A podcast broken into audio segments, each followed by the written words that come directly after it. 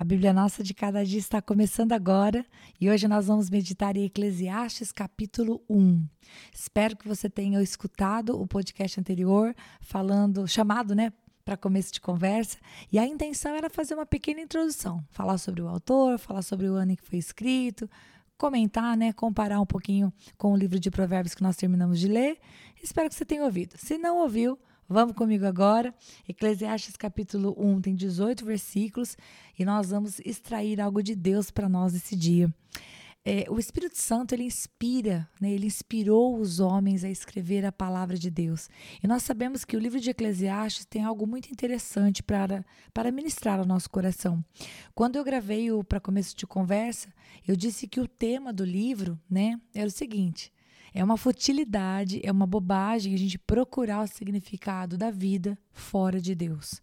A gente pode procurar o significado da nossa vida no nosso trabalho, no nosso sucesso familiar, no nosso sucesso profissional. Nós podemos ficar muito felizes porque somos saudáveis, porque temos um, recursos financeiros, mas todas estas coisas, longe de Deus, elas são futilidade.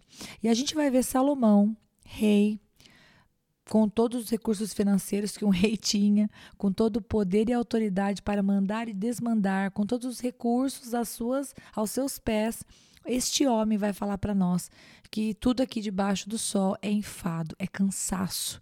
E a gente entende que, pela perspectiva humana, né, longe de Deus, é, com os nossos olhos longe do propósito de Deus para as nossas vidas, tudo isso que nós fazemos debaixo do sol é uma grande perda de tempo, né? É isso que Salomão vai falar para nós nesse capítulo.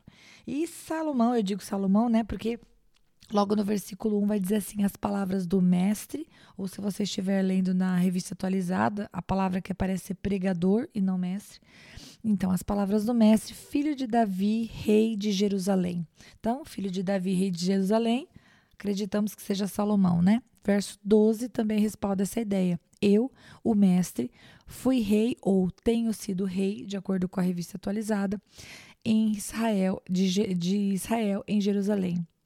Dediquei-me a investigar e a usar a sabedoria para explorar tudo o que é feito debaixo do céu.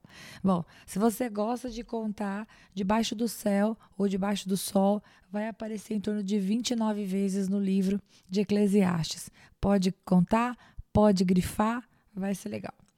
Continuando, mais um versículo, versículo 16, que também nos mostra, né, que aponta para Salomão, para a autoria de Salomão. Fiquei pensando, eu me tornei famoso e ultrapassei em sabedoria todos os que governaram Jerusalém antes de mim. De fato, adquiri muita sabedoria e conhecimento. A palavra de Deus diz que Salomão, né, sabedoria tal como a de Salomão nunca houve antes dele e nunca haveria. Então, olhando para esses três versículos aqui do capítulo 1, eu realmente descanso meu coração em acreditar que Salomão é o autor de Eclesiastes. E o que é que ele vai falar para nós? Logo no versículo 2, gente. Ele já vai dar o fim, ele já dá o fim do, do filme, né? Ele fala: vaidade de vaidade, diz o pregador. Vaidade de vaidades, tudo é vaidade. Estou lendo a revista e atualizada agora. Então, o que, que a palavra vaidade significa? Bom, eu não falo, né? É hebraico, portanto, eu vou falar em português. A palavra revel, que é H-E-V-E-L, significa sem sentido e é traduzido como vaidades na revista atualizada ou inutilidade, se você estiver lendo a NVI. E tem a ver exatamente com isso, né? Esta palavra, é, em hebraico, ela tem o sentido de vapor, fumaça, algo que passa, algo que não pode ser retido. Você vê, você quer tocar, mas quando você tenta tocar, aquilo some. Então, Salomão vai dizer para nós, logo no princípio, depois de se apresentar aqui, tudo aquilo que a gente vive, tudo aquilo que a gente faz aqui nessa terra é vaidade. E aí o verso 3 vem aquela pergunta que já é para tirar a gente do conforto. Ele diz assim: O que o homem ganha com todo o seu trabalho em que tanto se esforça debaixo do sol? Debaixo do sol, se você gosta de contar, gente, debaixo do sol, eu já falei, né? Debaixo do sol vai aparecer é, 29 vezes. A palavra revel, que eu não falei nada para você, que é traduzido como vaidade, vai aparecer aí 38 vezes é, em todo o, o livro. Se você gosta de contar, pinta aí, vai ficar legal. Bom, voltando. Então, ele já diz essa pergunta para nós, né? O que o homem ganha com todo o seu trabalho em que tanto se esforça debaixo do sol? Gente, essa pergunta tem que fazer a gente pensar.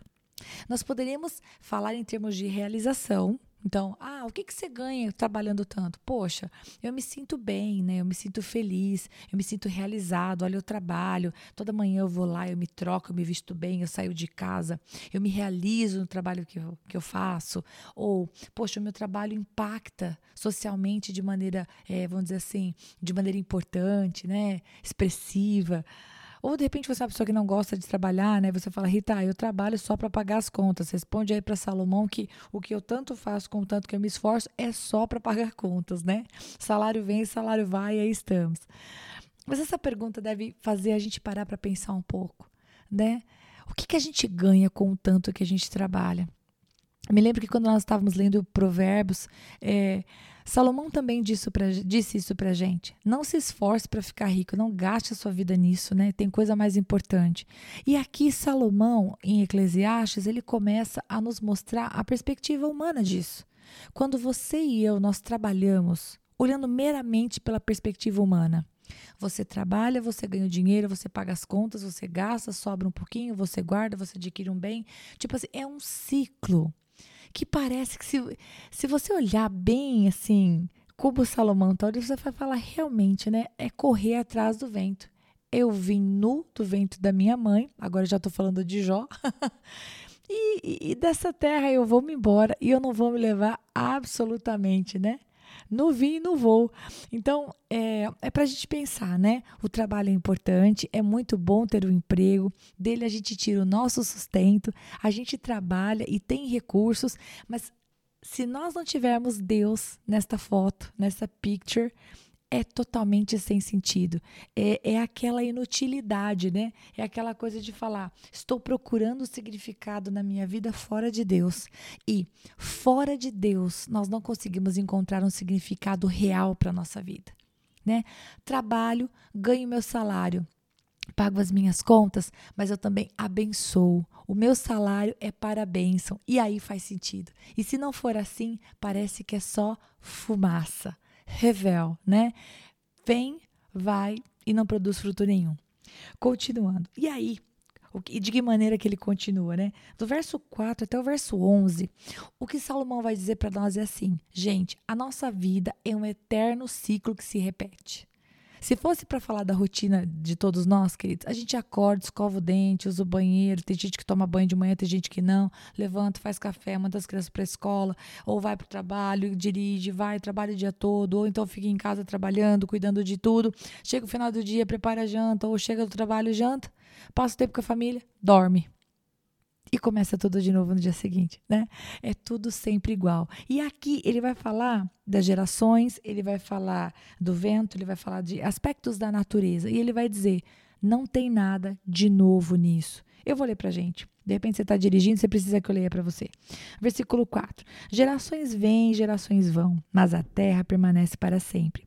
O sol se levanta e o sol se põe, e depressa volta ao lugar de onde se levanta.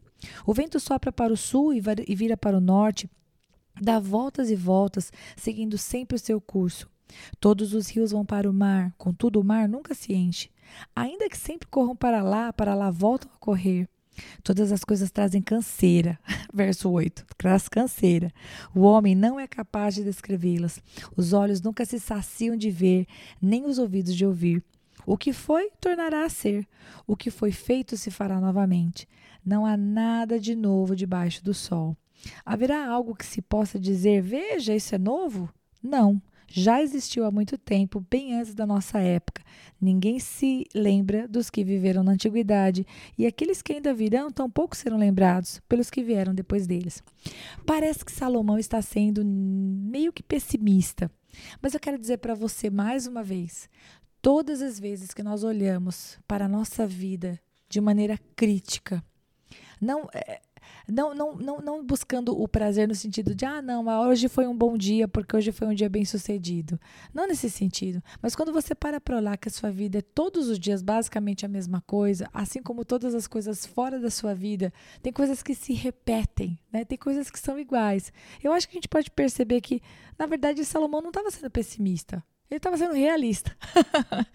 Agora, se nós tivermos em consideração o verso 12 de Eclesiastes, e é nele que eu vou voltar com você no final de cada um dos capítulos de Eclesiastes, Eclesiastes 12, 13 fala assim: Agora que já se ouviu tudo, aqui está a conclusão. Então, lá no fim, Salomão vai falar isso, mas eu vou mencionar esse versículo todos, todos os capítulos. Ele diz assim: qual é a conclusão?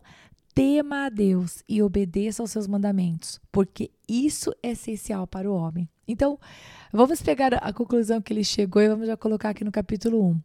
Pode parecer que é tudo muito fugaz e vazio. E realmente, se eu e você nós tentarmos ser felizes com a obra das nossas mãos, a gente vai no final se sentir vazio, porque a gente nunca se sacia. Mas com Deus nós encontramos propósito no temor do Senhor, no buscar agradar ao nosso Deus, na comunhão que nós temos com Ele, nisso sim há o verdadeiro prazer.